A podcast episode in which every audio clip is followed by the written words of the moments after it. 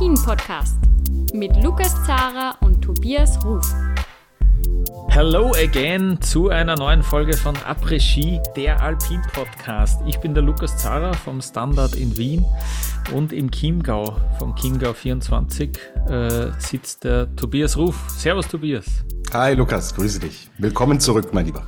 Ja, genau. Danke, danke fürs äh, Übernehmen das letzte Mal. Die, die, die Folge zu den Königsdisziplinen, ja, zu den Abfahrten. Und jetzt, äh, wir nehmen ja 30 Minuten nach Abpfiff äh, auf oder, oder es läuft ja eigentlich noch immer weiter. Du hast gerade gesagt, super, dass da 60 Leute fahren im zweiten Durchgang. ähm, nach dem Riesenslalom der Männer und du hast, sorry, dass ich damit anfange, aber du hast gesagt, das war eine Once-in-a-Lifetime-Chance für den Marco Schwarz, das zu gewinnen. Wahnsinn, dass der geführt hat äh, zur Halbzeit, aber dieser Marco Odermatt, der war heute halt schlagbar. Er hat sich dann die Goldmedaille geholt, die zweite bei dieser WM für ihn, äh, weil der ist ja ins Ziel gekommen, hat die Zeit vom Loic Mea, der hat Silber geholt, äh, unterboten und hat sie aber nicht so gefreut. Also er hat sie schon gefreut, aber das war jetzt kein epischer Jubel wie in der Abfahrt. Gut, das wird es äh, wahrscheinlich nicht mehr geben, wenn es da eine Sekunde Vorsprung hast in der Abfahrt. Aber der war sich schon auch, uh, das, das könnte vielleicht knapp werden. Und jetzt äh, hat man dann auch gesehen, ja, bis zur Hälfte war der Marco Schwarz auch ordentlich noch vorn. Und dann waren zwei Fehler dabei, die haben gekostet, ja. Und das war diese Once-in-a-Lifetime-Anspielung, ja. ähm, weil das prinzipiell in der Lage ist, Rennen zu gewinnen. Also ich habe ja in der letzten Folge schon Abbitte geleistet. muss ich hier nochmal, muss ich hier noch mal unterstreichen. Das hat uns jetzt gezeigt, dass er, dass er scheinbar echt wieder voll auf Kurs ist. Aber mit einem Odermatt, wie du sagst, der die Tür aufmacht, mit den Zwischenzeiten, die vorneweg echt super sind. Es ist eine WM. Die Bedingungen sprechen wir gleich mhm. noch drüber. Ganz, ganz seltsam das bei einer WM geht für mich schon once in a lifetime in die Richtung. Mhm. Ja, ja. Ähm, ja, die Bedingungen, du hast das angesprochen. Erster Durchgang, 1,20 lang, stark drehend.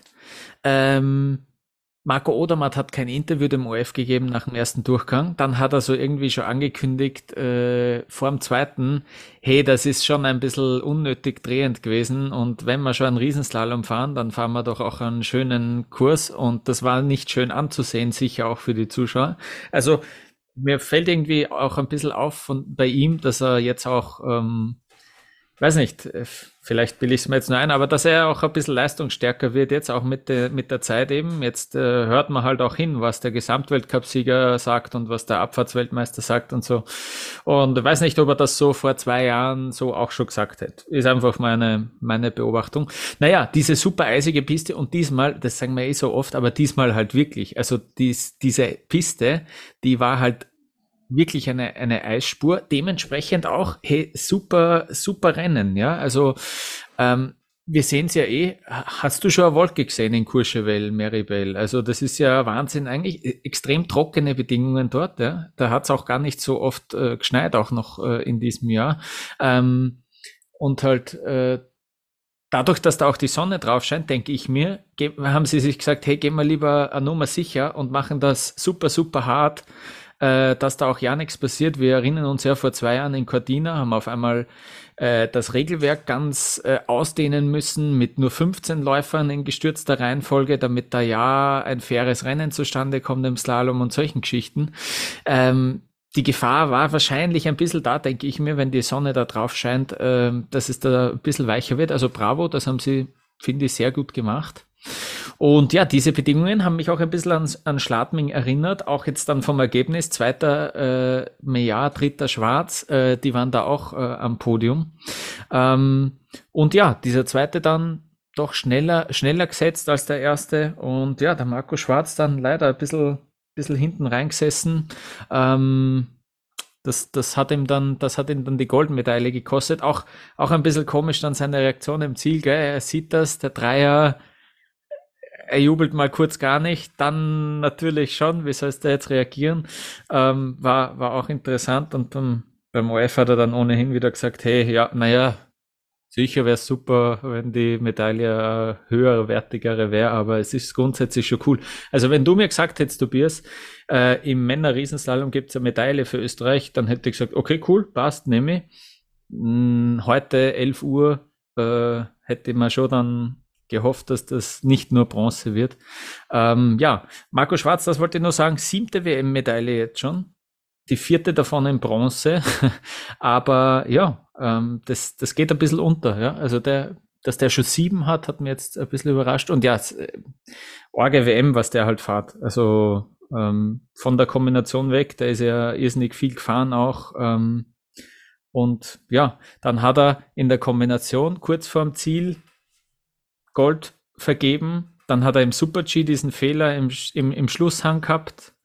Ähm, jetzt hat er wieder in der zweiten Hälfte des zweiten Durchgangs einen Fehler gehabt. Ja, ähm, aber ja, bin gespannt, was er dann im Slalom zeigt.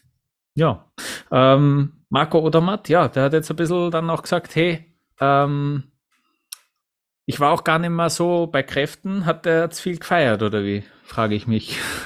Also, wenn ich den Auftritt im ORF-Studio noch in Erinnerung habe, ja? da hat er schon gut Pegel gehabt, der Kollege. Und die Abfahrtsparty soll auch ausgiebig gewesen sein. Ähm, aber klar, ich meine, Abfahrt war am, war am Sonntag, heute ist Freitag. Äh, ein junger Bursche, der regeneriert da doch äh, recht schneller als wir alte Eisen, Lukas, mhm. vor allen Dingen ich. Ja. Ähm, deswegen, ja, ich glaube, es ist natürlich auch so eine, dass da irgendwann der Akku auch leer ist, ist verständlich wir haben oft über das Programm gesprochen, das er auch fährt. Und wir dürfen natürlich nicht vergessen, was in Kitzbühel passiert ist, dass es mhm. ähm, ihn da schon auch erwischt hat. Also ganz spurlos ist das nicht vorübergegangen. Und wenn du halt auch immer den eigenen Anspruch hast und haben musst, Rennen zu gewinnen, ist es mental auch natürlich eine andere Sache. So, also gibt ja viele Läufer, die dann sagen, ha, jetzt bin ich halt 17. nach dem ersten Durchgang, ich fahre jetzt mal drauf los. So. Ist ja bei ihm nie der Fall. Er steht am Start und dann hm. heißt es immer, ab Platz 4 ist es eine Enttäuschung, Platz 3 Minimum, Platz 2 in Ordnung, Platz 1 oder matt. Mhm. Und äh, ich glaube, dass das schon mental natürlich auch eine andere Geschichte ist und was bei Weltmeisterschaften zusätzlich noch immer mit dabei ist, ist diese Extratermine, die du hast, die du in einem Weltcup in dem Umfang so nicht hast. Mit Siegerehrungen. Die werden von Interview zu Interview zu Interview durchgeprügelt. Empfang im, äh, im Hotel oder im Schweizer Haus. Ähm, das sind ja Sachen, wenn du einen normalen Weltcup gewinnst, die in dem Umfang dann auch nicht passieren. Sponsoren, die sind alle da, die sind alle vor Ort. Jeder will irgendwas von dir. Und das, glaube ich, wenn das dann abfällt und für ihn ist die WM jetzt vorbei, dann merkt man, man kennt es aus dem Berufsleben, mega stressige Phasen gehabt und dann ist vorbei und plötzlich, boah, ist so eine kleine Leere da und man merkt eigentlich, wie platt man ist. Mhm. Ja. Jetzt haben die Schweizer da wieder einen Doppelsieg gefeiert. Ja, Loic Meyer äh, auch sicher, sicher ein verdienter, ähm, ein verdienter Kerl da. Auf Platz 4 dann Stefan Brennsteiner, ein bisschen, äh, ja, schon auch eine Überraschung. Der war dann, obwohl er Vierter geworden ist, jetzt gar nicht so, der war sogar zufrieden mit diesem, mit diesem Ergebnis. Ähm, war auch ein bisschen komisch. Der hat dann eh, äh, ist er, ist er in Führung gewesen, dann hat er auch gewartet ein bisschen, äh, und dann war nur noch der Schwarz oben und dann hat er gesagt, so jetzt ist es aber auch mit dem Hoffen vorbei, jetzt will ich, dass der die goldene ja, holt. äh, fand ich fand der coole Aussage noch. Ähm, ja, ja, aber klar, mit seiner Geschichte. Also es heißt, bei der WM zählen nur die Medaillen. Aber wenn man so eine Geschichte wie Stefan Brennsteiner hat, mit dieser schweren Verletzung, dass er dann bei einer WM auf so einem anspruchsvollen Kurs Vierter wird und sieht, er kann mit der Weltspitze wieder voll mitfahren dann zählt bei einer WM eben nicht nur die Medaille.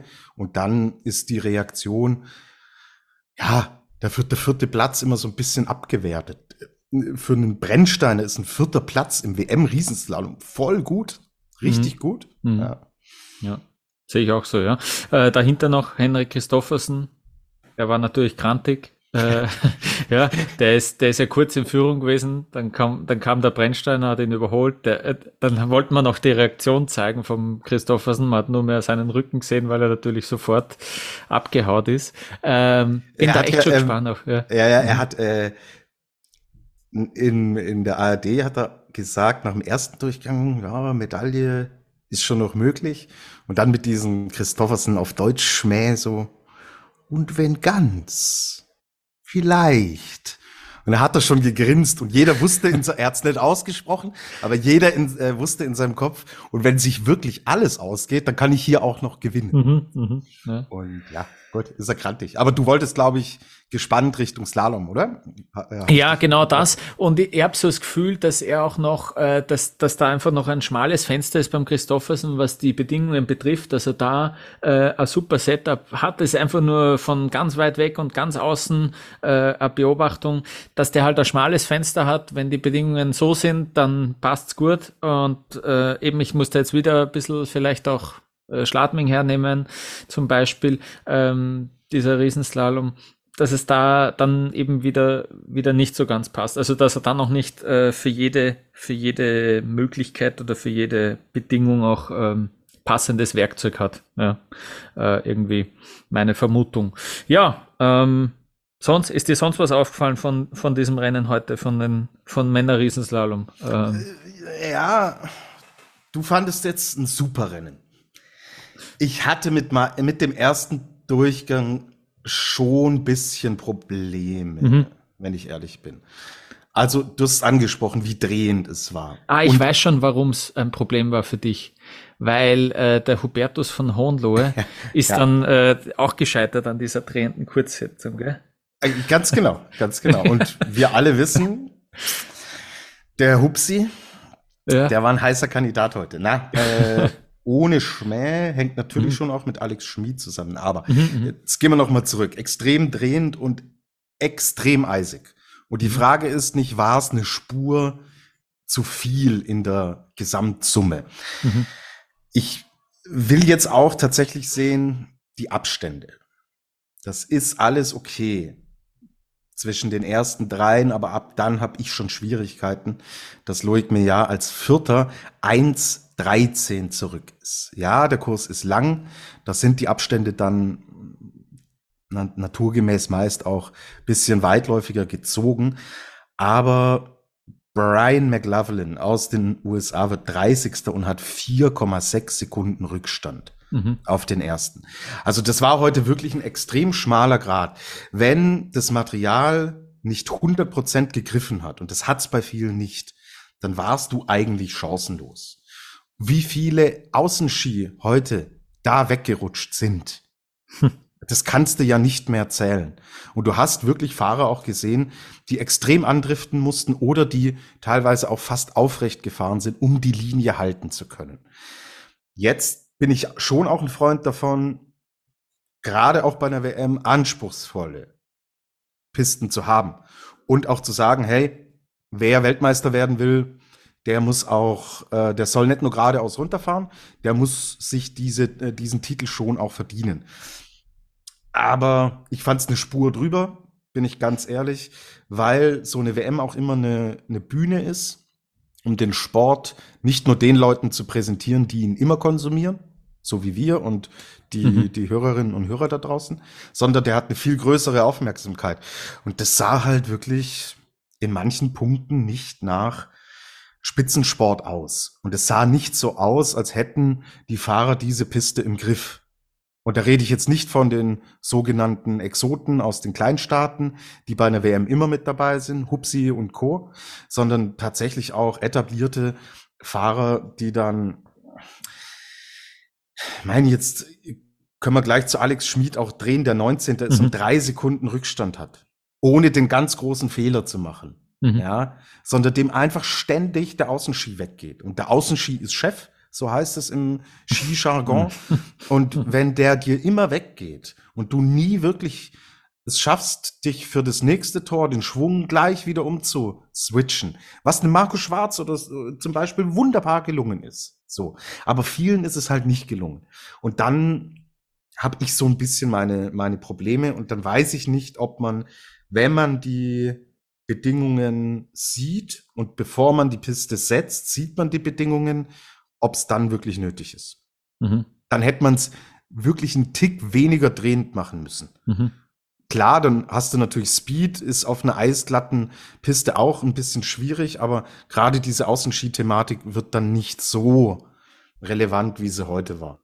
Und hm, der zehnte ist 2,4 Sekunden zurück nach dem ersten Durchgang. Das ist mir ehrlich gesagt viel zu viel. Mhm. Und wenn wir wissen, wie ausgeglichen dieses Feld eigentlich auch ist, also, wenn jetzt ein Odermatt wieder eine Zauberfahrt hinlegt, und mit über einer Sekunde auf den Zweitplatzierten führt, was vorkommen kann. Ja, dann auch die Abstände okay, aber mm, nee, ich tue mich ein bisschen schwer damit. Also mhm. ähm, so ganz glücklich bin ich damit nicht, was natürlich aber nicht die Medaillengewinner jetzt hier irgendwie ähm, schmälern soll. Ganz im Gegenteil, sie haben es in diesem extrem schwierigen Umfeld extrem gut gemacht. Mhm, so. Ja. Deswegen, ja gut, bleibe ich bei Alex Schmid. Also keine Chance, chancenlos, hat das selber auch gesagt. Ähm, er meinte, ja, er wollte natürlich den guten Flow mitnehmen, ist ja Weltmeister geworden im äh, Parallelrennen. Und da waren die Schwünge extrem gut, also da war er super griffig, ähm, ist natürlich aber kein Vergleich zu dem, was heute kam. Und von Beginn an, pff, der musste irgendwie, das war ein Überlebenskampf. Der musste schauen, dass er drinnen bleibt auf der Strecke. Und äh, klar, wenn du dann natürlich kommst mit dem absoluten Hochgefühl äh, da rein, nimmst du wahnsinnig viel vor in diesem Rennen. Dann leuchtet unten drei Sekunden auf. Bist 19. nach dem ersten Durchgang, wirst 15. in Summe. Hat äh, so viel dann nicht mehr verloren Du hast ja gesagt, im zweiten war es dadurch auch besser, dass durch Sonneneinstrahlung natürlich in den Stellen, wo die Sonne drauf ge geknallt hat, die Piste schon auch griffiger und weicher war, ähm, dass er da dann 15. wurde.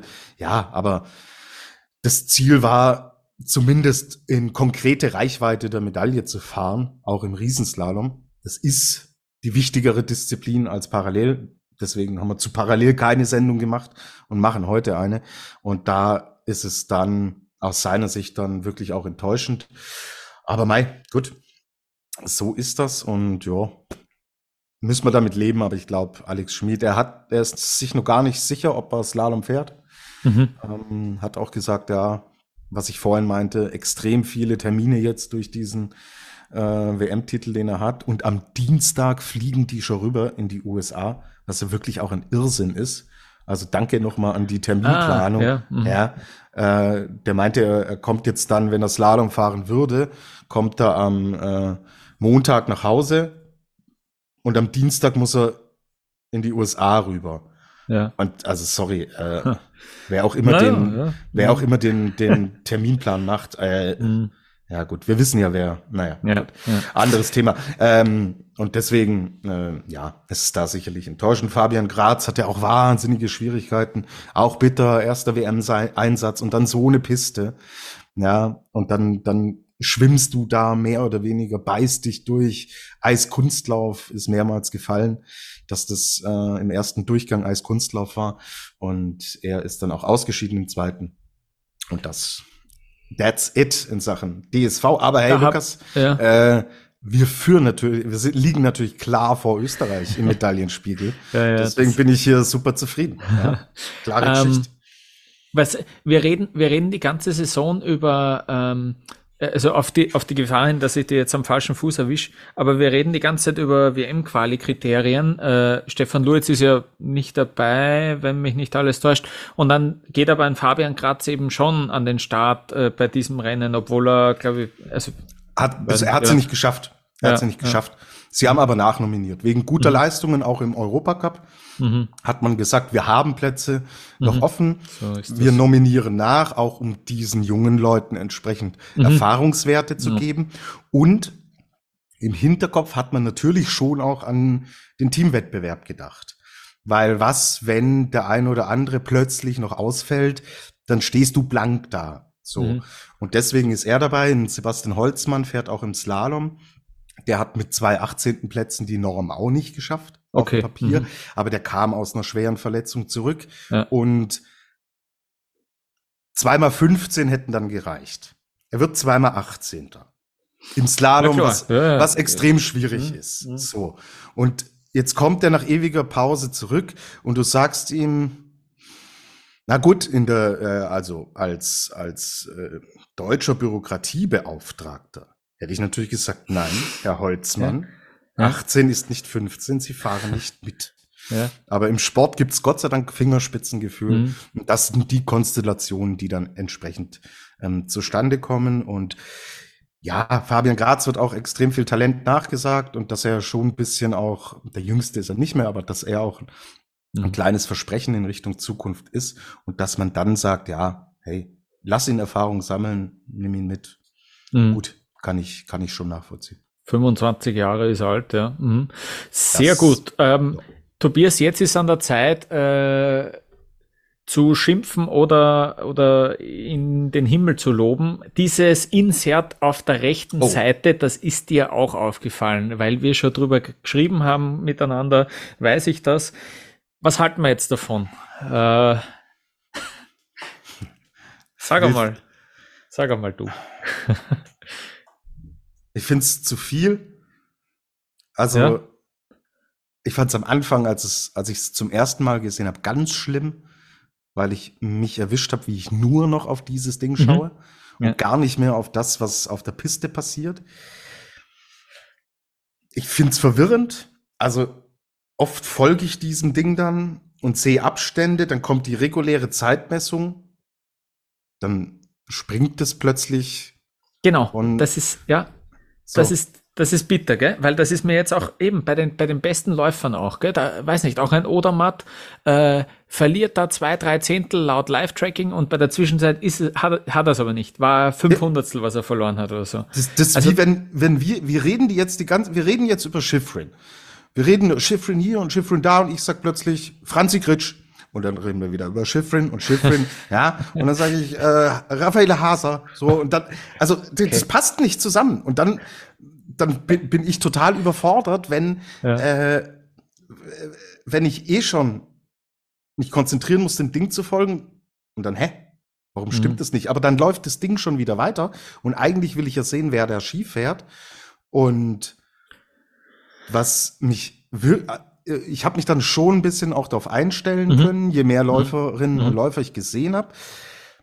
Und was mich dann aber noch total gestört hat, war jetzt heute bei Marco Schwarz, dass ich im Endeffekt fünf, sechs Tore vorher wusste, mhm. er wird kein ja. Weltmeister werden. Ja, das stimmt. Das nimmt, nimmt im Ski Alpin für mich ja.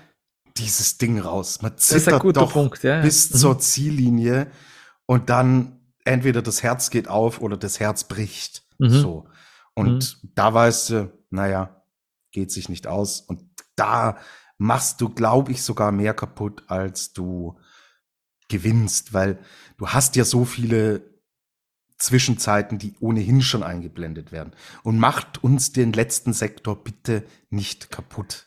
Ja, das ist ein guter Punkt. Es wäre wahrscheinlich am idealsten, wenn man dieses Insight einfach wegtut nach der, also zur letzten Zwischenzeit. Dann nur noch letzte Zwischenzeit anzeigen und dann, dann nicht mehr. Ich, ist mir jetzt dann auch aufgefallen, weil es war echt kein, kein Wow-Erlebnis mehr, wie die über die Ziellinie gefahren sind. Ja. Ich finde es halt äh, also einfach von der von der Grafik her noch überhaupt nicht gut. Also dass das halt hin und her springt, ist ist schaut so billig aus und äh, leider auch ein bisschen verpixelt. Also ich weiß nicht, ich habe einen großen Fernseher daheim, muss ich zugeben.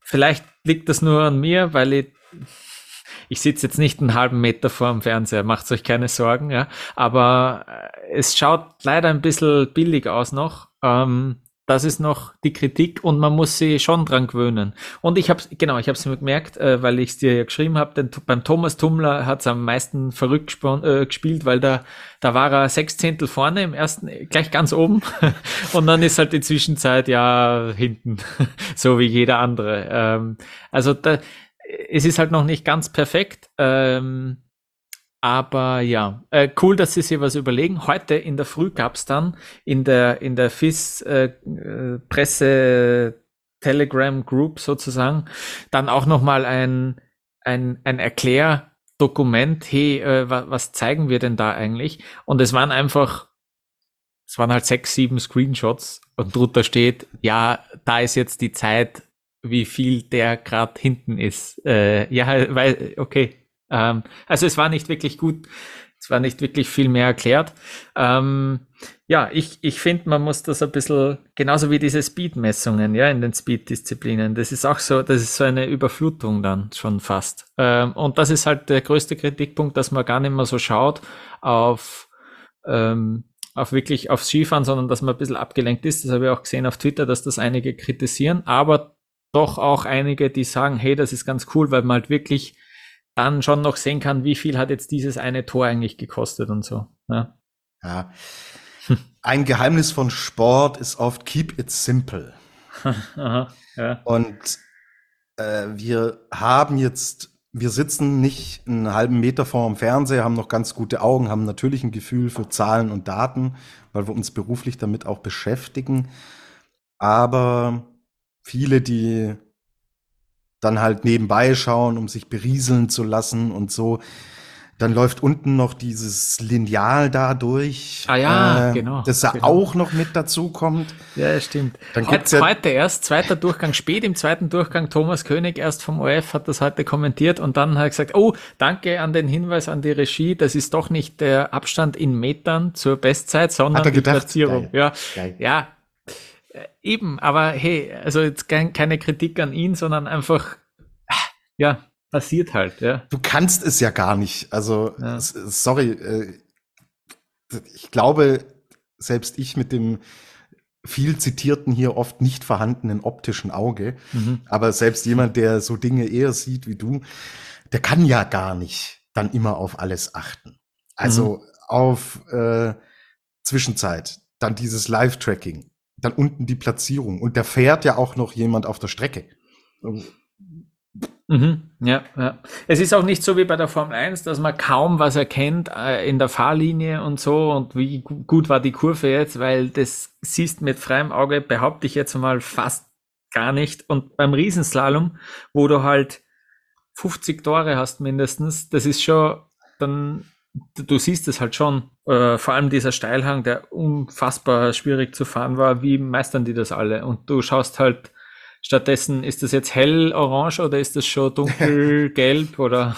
Ja, ja, dann diese Farbspiele auch, ja. dann so, wow. Ja, aber es ist, es kann schon geil sein, glaube ich, ja. Also irgendwie, ja. es kann schon Mehrwert bieten, ja. Ja, aber über, überzieht es nicht, ja. Und mhm. ein Formel 1 Rennen geht Minimum 90 Minuten und ein, mhm. ein Lauf im Riesenslalom geht halt mhm, ja, hier Minute 20. Stimmt. So heute du meinst, die, die Formel 1 braucht auch sowas, nicht? Weil das halt länger dauert, nicht? Ja, ja da kannst du es ja. halt äh, locker einbinden ja, und da ist stimmt. es auch part of the game, weil du musst natürlich auch 90 Minuten in der Formel 1 gibt's auch viele Phasen, in denen nicht wirklich was passiert und da ist es so ein schönes äh, Asset mit dazu, wo du noch sagen kannst, hier anhand der und der und der sehen wir und so könnte es sich entwickeln, aber wenn das Ding halt runtergeballert ist in eins und der war schon extrem lang heute, der Riesenslalom. Mhm. Ich bin gespannt, was wir beim Slalom sehen. Wenn es da nämlich, ah, da, ja. geht, da geht's ja noch hektischer zu. Ja. Und dann ist es mir too much. Ich brauch's mhm. nicht. Kann ja. aber Zahlenaffine und Statistikfreaks verstehen, die das geil finden. Und ja. wie du auch sagst, ausprobieren. Wenn man Dinge nicht ausprobiert, wird man nie in Erfahrung bringen, ob es wirklich dann auch in der Praxis cool ist und funktioniert. Und vielleicht lassen Sie sich was anderes einfallen, wo es ein bisschen einfacher ist, ein bisschen greifbarer ist, weil die Idee an sich, bis auf, wie gesagt, der, der letzte Sektor, finde ich gut. Äh, jetzt, ich widerspreche dir selten und ungern, Lukas, aber das Ding bis zum letzten Sektor zu machen, ist natürlich aber auch ein Schmarrn. Also entweder okay. du machst mhm. es ganz oder mhm. machst es gar nicht. Also mhm. dann, dann blickt der ja, erst, recht, komisch, sicher, ja, blickt der erst recht keiner mehr durch. Ja, also, ähm, auch noch eine Frage, die auf Twitter auftaucht, ist, äh, wie, wie machen die das eigentlich? Also so, mein Verständnis ist, die haben alle einen Sensor im Schuh. Äh, da ist auch äh, die Geschwindigkeitsanzeige basiert dann auch darauf. Ja, in den Speedrennen haben wir das gesehen, wenn sie da so ein bisschen länger tracken und länger die Geschwindigkeit unten einblenden. Ähm, und von diesen Daten, die diese Sensoren halt äh, schicken, ähm, ja, projizieren sie das dann auf, auf die Zeit vom gerade Führenden. Genau. Ja, ähm, ja wechseln wir jetzt noch schnell auf, auf das Frauenrennen gestern am Donnerstag. Ähm, da war es nämlich gerade mal 60 Minuten, gerade mal über eine Minute die Laufzeit. Das fand ich dann wieder, wäre vielleicht perfekt gewesen, diese harten, diese extremen Bedingungen von heute, wenn man die auf 60 Sekunden gehabt hätte. Vielleicht wäre das dann so ein Mittelding, äh, typisch Österreicher jetzt, äh, immer so sich für, für, für, das, für das Mittelding so, äh, naja, äh, zu entscheiden. Ja, also ähm, Michaela Schifrin ist Weltmeisterin geworden äh, in der vierten Disziplin mittlerweile. Ja, also die hat jetzt nach, was ist es, Slalom was zuerst, äh, Kombi hat sie und ähm, den Super G und jetzt auch im Riesenslalom WM Gold geholt. Äh, vor der Federica Brignone und auf Platz drei für mich überraschend äh, Ranghild Mowinkel ähm, hat Bronze geholt und die Tessa Worley, die hätte da vielleicht eine Medaille geholt, glaube ich. Die ist im unteren Stück äh, ein bisschen der, der Heartbreak Moment äh, dieses Rennens ist da auf einmal, auf einmal ist sie am Boden gelegen. Es war wirklich ein bisschen bitter und es ist ja Vor einem Jahr, ein bisschen weniger als einem Jahr, hat sie dann noch diese Kugel geholt gegen die Sarah Hector auf dramatische Weise und jetzt ähm, liegt sie da am Boden. Die war aber irgendwie, habe nur ein Bild im Kopf, wo sie der, der Schifferin gratuliert auch und, und lacht. Also die war zumindest äh, auf dem ersten Eindruck und so äh, gar nicht so fertig mit den Nerven. Die hätte natürlich da die historische Chance gehabt, dass sie dreimal äh, zum dritten Mal Riesensalom-Weltmeisterin wird. Ähm, ja, hat nicht sein sollen für Gold wäre es ohnehin eng worden. Ja, Michaela Schifrin, die war, ähm, die, die hat ordentlich kämpfen müssen dafür, die hatte da äh, Fehler dabei und dann ist sie ins Ziel gekommen mit, äh, was waren es dann, gerade einmal ein bisschen mehr als eine Zehntel, genau zwölf Hundertstel sehe ich gerade. Ähm, und dann hat sie es irgendwie selber gar nicht, gar nicht so wirklich glauben können, gell? hat den Mund einfach aufgerissen und dann ist sie so ein bisschen zusammengesackt. Ähm, ich habe echt auch schon geglaubt, das geht sie vielleicht nicht mehr aus. Ähm, und ja, die war dann auch wieder sehr ergriffen von diesem Moment. Ähm, es war ja auch diese ganze Geschichte, dass äh, die, die, die da jetzt äh, am Anfang von der Woche aufgekommen ist. Ihr Trainer, langjähriger Trainer Mike Day, ähm, ist weg. Ähm, sie hat irgendwie, das haben wir jetzt auch ähm, bestätigt bekommen, in einem exzellenten, wie ich finde, Spiegel-Interview mit Patrick Rimmel. Das ist der äh, US-Alpin-Chef. Ja, ähm, der war die letzten drei Jahre beim ÖSV Leiter für den Leistungssport, einer der vielen ähm, Führungspositionen im alpinen äh, Skisport bei dem ÖSV. Jetzt ist er wieder zurück äh, im US-Ski-Team, der war ja schon ziemlich lang dort, auch schon zu Zeiten von Lindsey Vonn. Und der hat einen wirklich, also selten erfrischendes äh, Interview gegeben, dass er mal so einer so offen drüber spricht, ähm, wie das so war. Also er hat erzählt, dass die Michaela Schifrin äh, dem Mike Day so unter vier Augen gesagt hat, hey, zum, zum Saisonende ähm, brauche ich was Neues. Das, das wird es dann nicht mehr geben äh, miteinander. Und der Mike Day ist daraufhin in die USA geflogen, nach Hause und ward nicht mehr gesehen, sozusagen. Ähm, der war ein bisschen grantig drauf. Ähm, was ich verstehen kann, weil warum sagt man das nach Woche 1 von 2 von einer Ski-WM? Die Argumentation ist, wir wollten dem Mike Day genug Zeit geben, dass er sich was Neues sucht. ähm, man könnte auch sagen, in ein, also jetzt in vier Tagen hättest du das auch getan danke, oder, danke, oder, oder im März zum Beispiel, ja. Na, sag mal mal in vier Tagen. Ja, ja. oder eben auch das schon allein in vier Tagen, ja. Ist eine runde Geschichte. ja, so, also, genau. ähm, jetzt angenommen, ich hätte keinen Bock mehr auf den Podcast, Lukas, da würde ich ja jetzt allen sagen, ja gut, äh, Slalom sucht er jemand anders, ich bin jetzt weg. Mhm, so. Ja, stimmt. Oder du Dann, sagst jetzt, oder du sagst je, nein. ja, ja, der, der Niki Lauder-Style. Ja. Ja, ähm, mhm, mhm. ja, und dann, du sagst auch in der Nacht- und Nebelaktion reist er dann ab. Äh, ja, unglücklich. Also mhm. kann, kann man anders kommunizieren. Mhm. Ja. Ja, äh, schräge Geschichte und das muss schon was machen mit dir. Ich meine, wenn du da mit demselben Menschen sieben Jahre lang jedes Rennen und so machst, also das kannst du mir nicht sagen, dass das äh, völlig normal ist. Äh, sie haben das natürlich ein bisschen versucht zu beruhigen und es gibt auch mehr oder weniger sogar zwei Trainer, die sich auch noch nach wie vor sehr intensiv jetzt da in Frankreich um die Schiffrin kümmern. Das ist unter anderem Marc Mitterer, das ist ein Österreicher, ähm, der auch schon letztes Jahr irgendwie anscheinend, wo Mike Day mal verletzt war, hat der Patrick Riemel auch in diesem wirklich guten Interview beim Spiel erzählt, dass der sich die, äh, das Bein gebrochen hat und dann auch äh, haben sie auch einen Ersatzmann braucht und das hat auch schon damals funktioniert. Also hey, das kriegen wir schon hin und kann man ihm auch glauben. Er, also, äh, er ist aber zumindest überzeugend in den, in den Aussagen. Ähm, ja, was wollte ich jetzt eigentlich noch sagen? Genau, aber äh, dann ist diese Meldung da und dann heißt es aber auch von, vom Team von der Schiffrin gegenüber diesen ganzen Fernsehstationen übrigens keine einzige Frage zu diesem Trainer, weil wenn das ist, dann bricht sie, bricht die Michaela Schiffrin dieses TV-Interview ab. Und das, sorry, sobald mir irgendwer kommt mit, äh, was man fragen darf und was nicht, äh, war's das. Also das geht nicht, sorry. Ähm, das muss sie, das muss sie, das muss sie aushalten. Ähm, wenn, ja. wenn im Privatleben, so. Ja. Trennung von Kilde, meine, nur rein, ja, ja, rein hypothetisch. Mhm. mhm. Wenn es dann heißt, hey Leute, wir sind zum Sport machen hier, Privatleben kann man wann anders, haltet das raus, alles gut.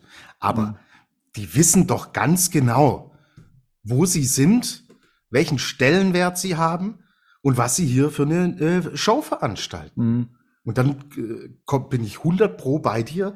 Da muss doch, müssen doch Fragen gestellt werden mhm. dürfen, weil es so außergewöhnlich, sorry, so außergewöhnlich ist. Ja, Eben. also ja, ja. was denken die sich? Ach ja, wird der Randnotiz, wird schon keiner nachfragen. Ja, mhm. Leute, nein. Also ihr seid das erfolgreichste und beste genau. Team ja. bald aller Zeiten. Ja. Oder mhm. zumindest bis jetzt, aber wenn sie so weitermacht, wird es wahrscheinlich ein Rekord für die Ewigkeit.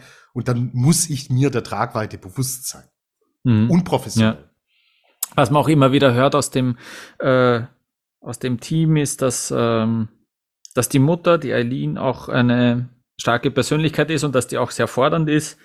Fand ich sehr schön einen Satz, den habe ich mir extra rausgeschrieben von Patrick Rimmel in diesem Spiegel-Interview, ähm, die, dass die, die, die Eileen, also man sagt ja oft, dass es, äh, da geht es um das Mädchen für alles, aber die Eileen ist nicht das Mädchen für alles, sondern die Mutter für alles. Und das, äh, weiß nicht, irgendwie ist das, wenn man es drüber, er sagt dann auch, hey, die steht an, auf der Piste und schraubt Stang, äh, Slalomstangen in den Schnee und ist aber dort und dort, also die ist wirklich auch äh, sozusagen irgendwo in jeder Facette auch ein bisschen dabei unterstützend.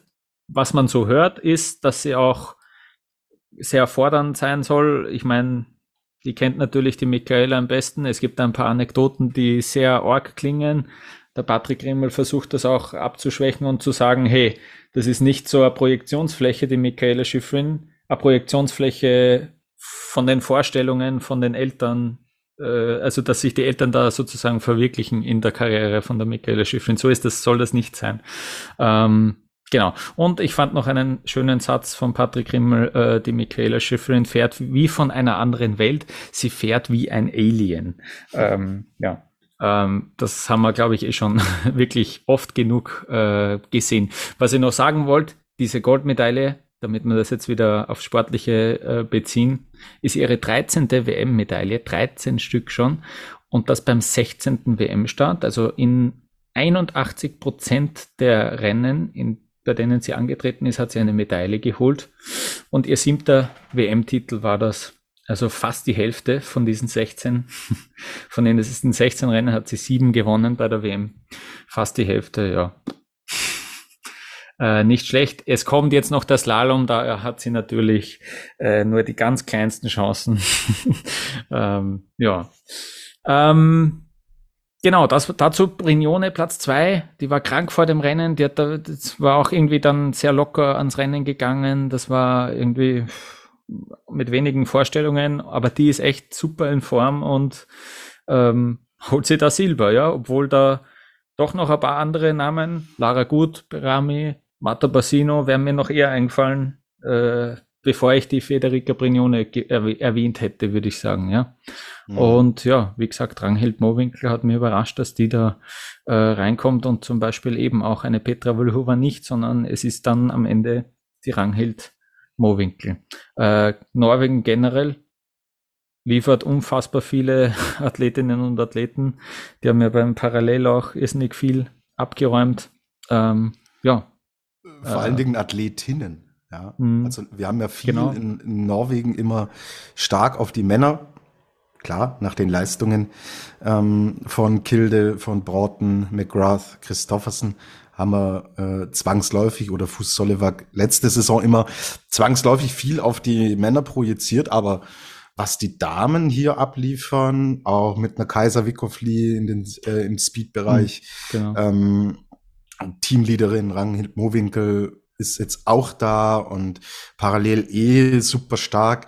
Also ja, das ist definitiv sind die norwegischen Damen schon jetzt ein großer Gewinner dieser Weltmeisterschaft. Mhm. Ja, stimmt. Absolut, ja.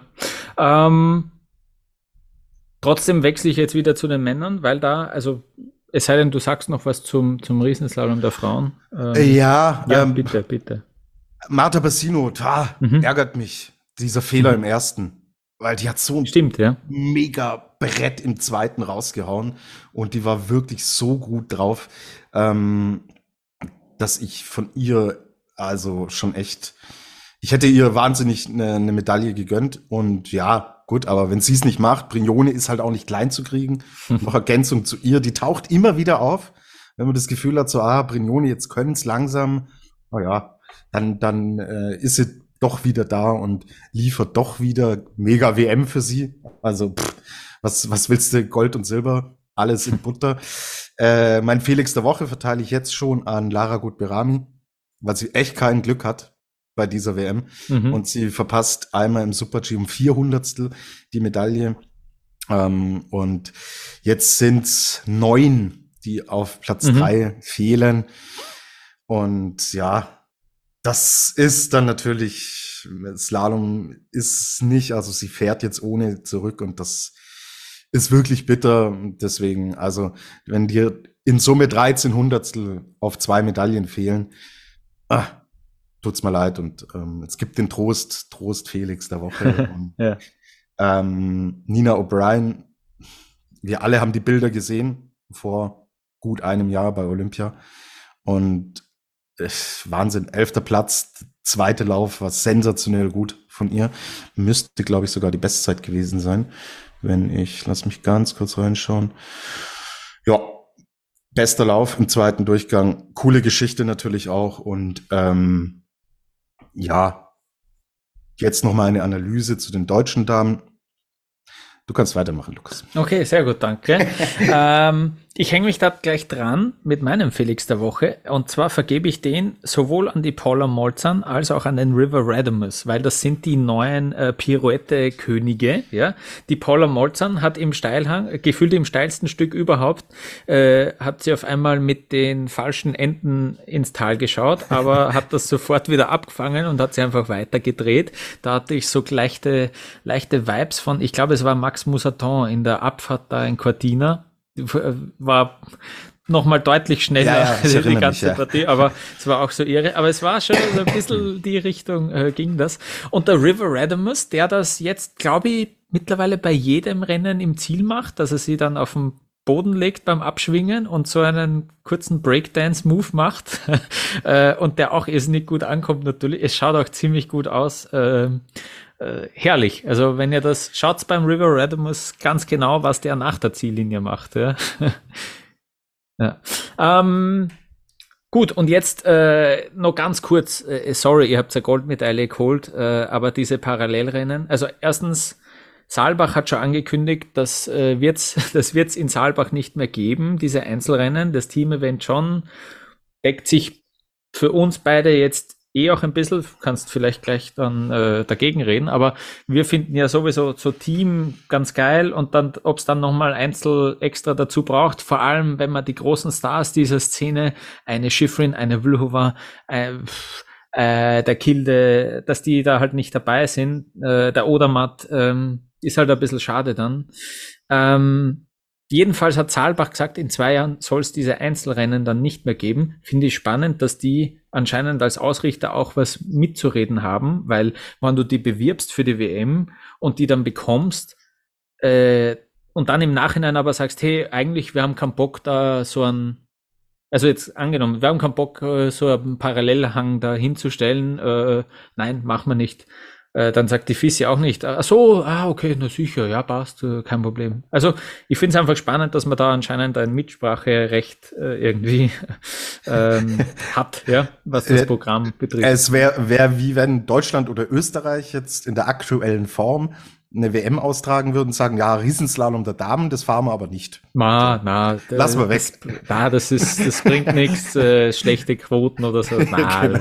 brauchen wir genau. nicht. Ja, genau. ähm, ja. Aber jetzt also äh, diese Goldmedaille von Alex Schmid im Parallelrennen, äh, was was bedeutet das? Wie waren die Reaktionen? Und äh, ja, äh, ich fände nur lustig. Im OF sagt er, auch wenn es jetzt so ein Spaßbewerb ist, es ist schon cool, dass ich Weltmeister bin. Ja, es ist der erste Herrenweltmeister seit 1989. Wer war das damals? Hans-Jörg Tauscher in der Abfahrt. Aha. Schau, schau. So, also jetzt äh, 19, 9, warst du da schon geboren, Lukas? Nein, nein. Ja. Da merkst ja. du mal, was es für Dimensionen sind. Mhm. Und Deutschland äh, ist nicht die Übernation im Ski Alpin, aber dass es so lange dauert, bis wieder ein männlicher Weltmeister dasteht, das ist schon eine Ansage. Und äh, deswegen hat es für den deutschen Skiverband eine wahnsinnig hohe Bedeutung, weil du auch was vorzeigen kannst. Es ist die einzige Medaille, die wir geholt haben bisher. Okay, mit Lena Dörr und Linus Strasser hat man jetzt noch zwei Eisen im Feuer, aber ähm, dass im Team nichts mehr rumkommt. Das war die Medaille, die man eingeplant hatte. Olympia war es halt auch nur diese eine Teammedaille. Und Großereignisse sind extrem wichtig für die Öffentlichkeit, auch für die Sponsoren. Und wenn du natürlich einen deutschen Weltmeister präsentieren kannst, dann ist das was. So. Mhm. Und wir kennen es ja auch von anderen Veranstaltungen. Johannes Strolz wird immer Olympiasieger bleiben. Ja, klar. Und wenn es nur in dieser Kombination halt ist. Ja. Und deswegen wird Alexander Schmid jetzt immer Weltmeister sein im mhm. Ski Alpin. Und das ist für ihn eine Mega-Geschichte, weil er es sich auch total verdient hat. Die schweren Zeiten, die er auch hinter sich hatte mit Pfeiferschen Drüsenfieber oder Barstein-Epps-Virus, das ist irgendwie so äh, verwandt. Äh, der Epstein-Barr, ja. Epstein-Barr, ja, ja. ähm, mhm. äh, Mediziner bin ich noch nicht geworden jetzt während deines Wellness-Urlaubs, Lukas. Aber äh, wir haben hier oft über ihn gesprochen. Die Zeiten waren extrem schwierig und er hatte auch oft Pech, auch bei Großereignissen.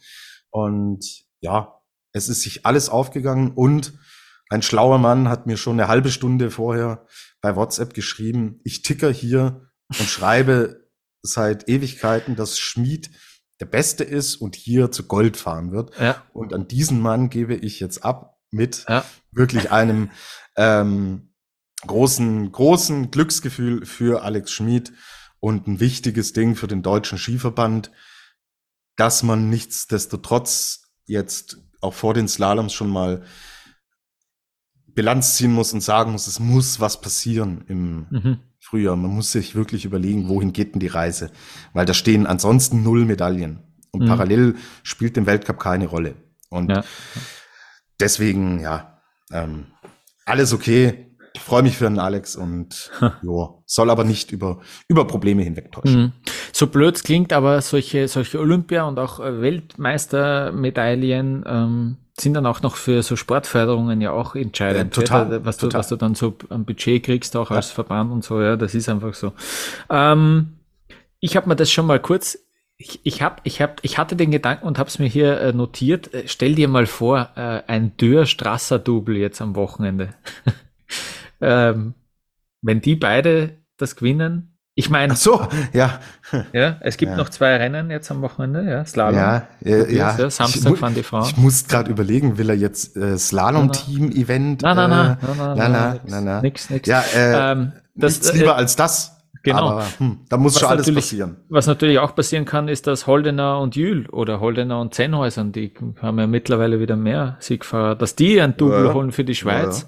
Ja, ja. Und wenn ich dann, leider habe ich überlegt, wer das dann bei Österreich so vielleicht wäre, ein Feller, Truppe, Double, klingt eher nicht so wahrscheinlich wie ein Dürr-Strasser-Double, muss ich sagen. Naja, also wenn, dann sehe ich es bei den Herren, dass man da was holt. Bei den Damen, also das... Leider Ja. Eine Karte Linsberger, ja dass das plötzlich, die hat der Matthias Berthold jetzt, ähm, ja, genau, der, auch, spannend, der, auch, der auch in Deutschland lange genau. äh, Coach war, unter anderem von Maria Höfel-Riesch und äh, in Österreich natürlich sehr erfolgreich war, der jetzt im mentalen Bereich mit ihr arbeitet, dass das jetzt innerhalb von weniger, von kurzer Zeit aufgeht, kann ich mir nicht vorstellen. Und gerade im Slalom der Damen hat sich das Feld halt auch so rasant weiterentwickelt, mhm. weil ja da plötzlich alles äh, mitspielt, ja, ob es eine Srinka Lutic ist, eine äh, Hanna Aronson Elfmann genau. und, und solche. Gruß, der Name kommt jetzt noch. Naja, er muss ja kommen, er muss ja, ja kommen, ja, aber das sind, das sind äh, nur Beispiele dafür, wer halt äh, gerade auch an den Österreicherinnen innerhalb von nur wenigen Monaten deutlich vorbeigezogen ist. Und dann wird's den Schalter nicht so schnell umlegen. Aber klar, bei den Herren, Manuel Fell hat uns gezeigt, was er kann. Marco mhm. Schwarz ist super in Form. Er kann jetzt natürlich auch mit dieser weiteren Medaille, kann der ja an Start gehen und sagen, ich gehe jetzt mehr oder weniger all in. Ja. ja. Und für einige ist die Drucksituation morgen eine andere.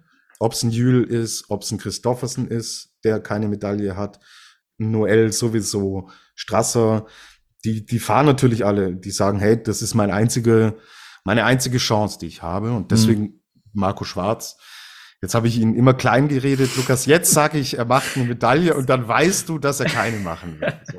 ja, ja, ja. Ähm, der Lukas Brotten, der probiert's, der will im Slalom fahren nach der Blinddarm-OP, was mich sehr überrascht, weil der McGrath fährt ja nicht, ist abgereist und normalerweise teilen sich die ja äh, den, den Lebenslauf auf jeden Fall, aber auch die Socken und weiß nicht, das, äh, das Müsli beim Frühstück oder so, ja.